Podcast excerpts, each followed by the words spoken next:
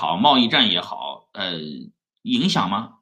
影响谁了？不是该生生该，就是这这个这个这个袁老师骂那个李毅，说李毅不是说那个叫什么来着？那个那个死了四千人等于没死吗？是吧？呃，这个李毅说话是有毛病，是吧？啊，但是呢，就是有一点是可以肯定的，就是全世界现在呃死了多少人？你知道全世界每天死多少人吗？不是不不与疫情无关，死多少人每年每天？现在全世界每天死十五万人，正常的就是正常七就是咱们就是七十六亿人口，现在每天正常死亡就是十五，就是十十五万人每天正常死亡死亡啊！生出生出生人口呢多少呢？每天出生人口是二十万，还是多？生的人多，死的人少。对吧？这个疫情呢，不管怎么着，或者是中美贸易战，不管怎么着，在这个全世界这些茫茫人海之中，中美贸易战也好，这个疫情也好，对比特币有啥影响？没影响。有钱的人，你穷逼又买不起比特币，是吧？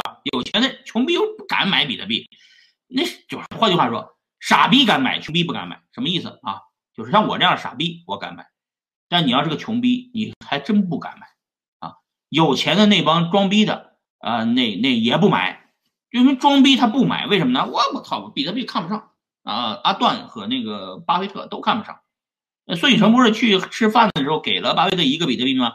巴菲特说那是别人给我的，我都不是买的啊，我不要，我不要比特币。就是当当年郎咸平也是送他一百个比特币，不要，我不要，那我不要，你给我我不要啊！就这种人很多，装逼的人都不要，对吧？他只玩自己懂的事情。所以呢，他他他他肯定与比特币无缘了，好吧？呃，下一个问题，比特币怎么买？呃，我刚才说什么来着？我说那个傻逼会买，就是说因为傻逼什么都不懂嘛，然后上网搜嘛，Google 一下，百度一下，一搜比特币怎么买，就一堆的答案啊。那个装逼的不会买，因为装逼的人那个哎就就不买。然后呢，穷逼不买，穷逼买不起啊，买不起所以不买嘛啊。下一个问题，能不能讲些其他 altcoin 还有国内什么情况？你这个问题比较大啊。其他的币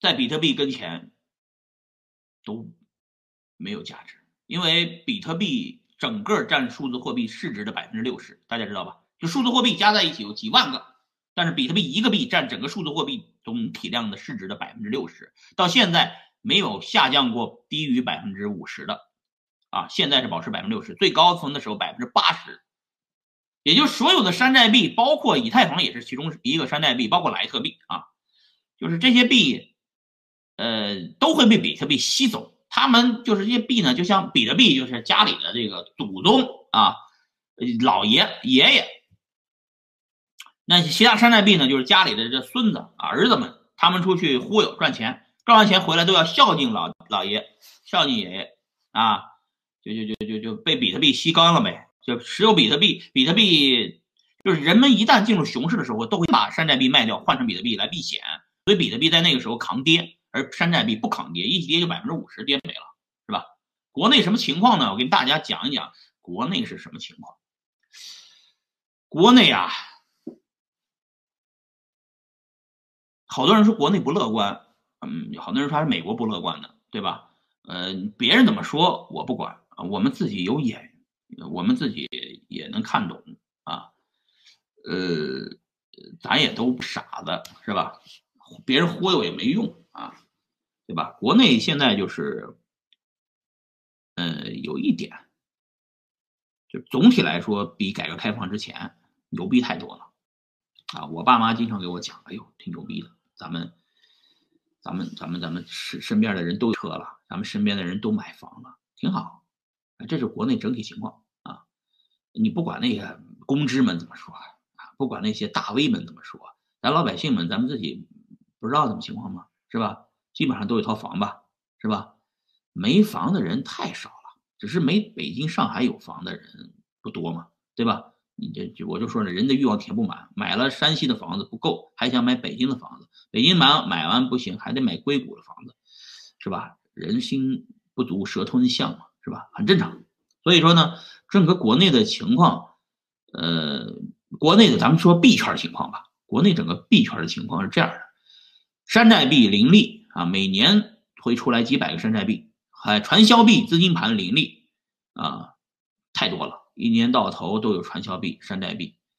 但是呢，这所有的人都不傻啊，你知道吧？他玩传销的人，你以为他不他是被忽悠进来的吗？他知道那明知道那是传销进来玩的，他只是玩一个跑得快的游戏。谁，哎，就是三个月、六个月、九个月，我们俗称三六九。做传传销的都是这样，要不三个月崩盘，要不六个月崩盘，要不九个月崩盘。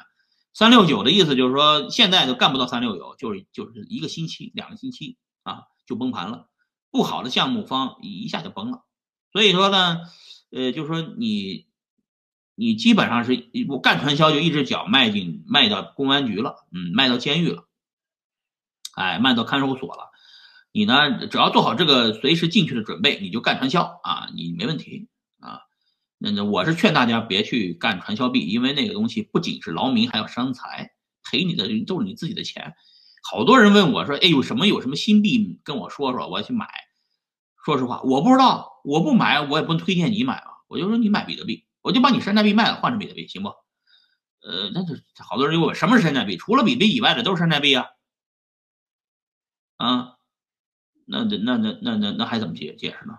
啊，下一个问题，李生问的说，以太币 Ether 怎么样？未来有潜力吗？你对比比特币来说，以太坊涨得太多了啊！以太坊我们买的时候才五十块钱一个。是吧？现在多少钱了？五百多美金啊！我们就是十美金一个，涨到五百美金，也涨了多少倍了？你算吧，涨了五十倍了，对吧？比特币呢，涨了没没五十倍。比特币我们是从呃一千美金左右，现在干到了两万美金，涨了二十倍。那以太坊我觉得涨得太多了啊，呃，差不多了，但是。我认为大量的人不是我这种的，就是早期就持有，然后到了高点抛掉啊，这人大部分人是这个中间持有啊，或者炒了一波持有，一个人挣一倍就很不错了。你一个币能涨五十倍都挣到吗？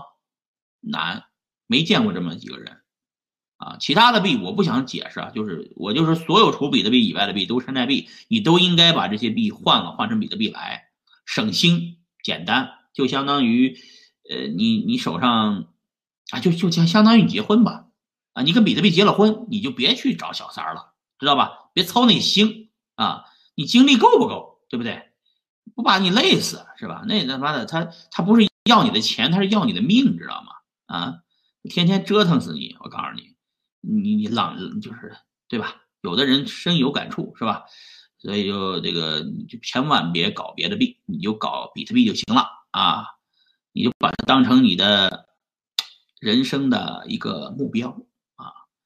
呃，我呢就当是胡说八道，你们就当是我听我这儿瞎逼逼。你千万别把我的建议当专家的建议。我就说了，我不是专家，不是学者，我说的可能都是错的啊。呃，如果我说对了，那是我运气好，你也差点听了，你就运气好啊。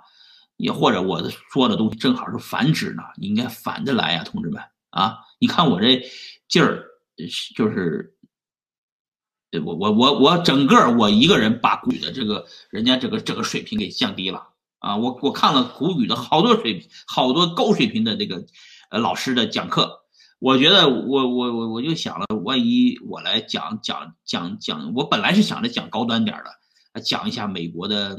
啊，这个政治啊、经济啊、文化文明啊，再结合比特币讲，可是我装不了那逼呀，我只能是搂着点给你们讲了，讲着讲着又露出我的我本来面貌了，对吧？呃，所以说，我给大家聊聊 Tether 吧，啊，换个新话题吧，Tether，Tether 是什么？Tether 就是 USDT，嗯，Tether 在 Tether 的历史上，哥们儿画出了浓浓的一笔啊。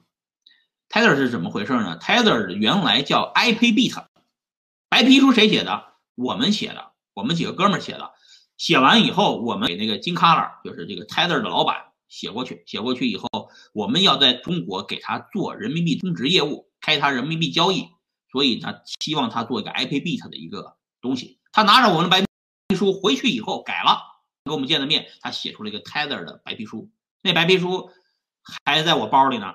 那白皮书给没没给人别别人见过啊，就拿着我们的东西原码不变，他要发一个币叫 Tether 币，他需要找一个银行。当时我一哥们儿澳门的，给他在台湾找了一个银行国泰啊，在台湾找了国泰银行，就就把钱放那儿了。它是一比一的美元对一一比一的 Tether 币，但是他这个币呢一直出来以后没成功啊，不成功，不成功呢，他就在呃就是海外做也做的不咋地。啊，也就几个小交易所 p a l a n i x 上线了这个 Tether 币，Bitfinex 是它的初始交易所，这是他们自己主站嘛，是吧？景卡拉是这个 Bitfinex 的老板，他们做完了这个以后，他们一直不温不火，因为大家这个用泰的人还是得相信 Bitfinex 不出事啊，对吧？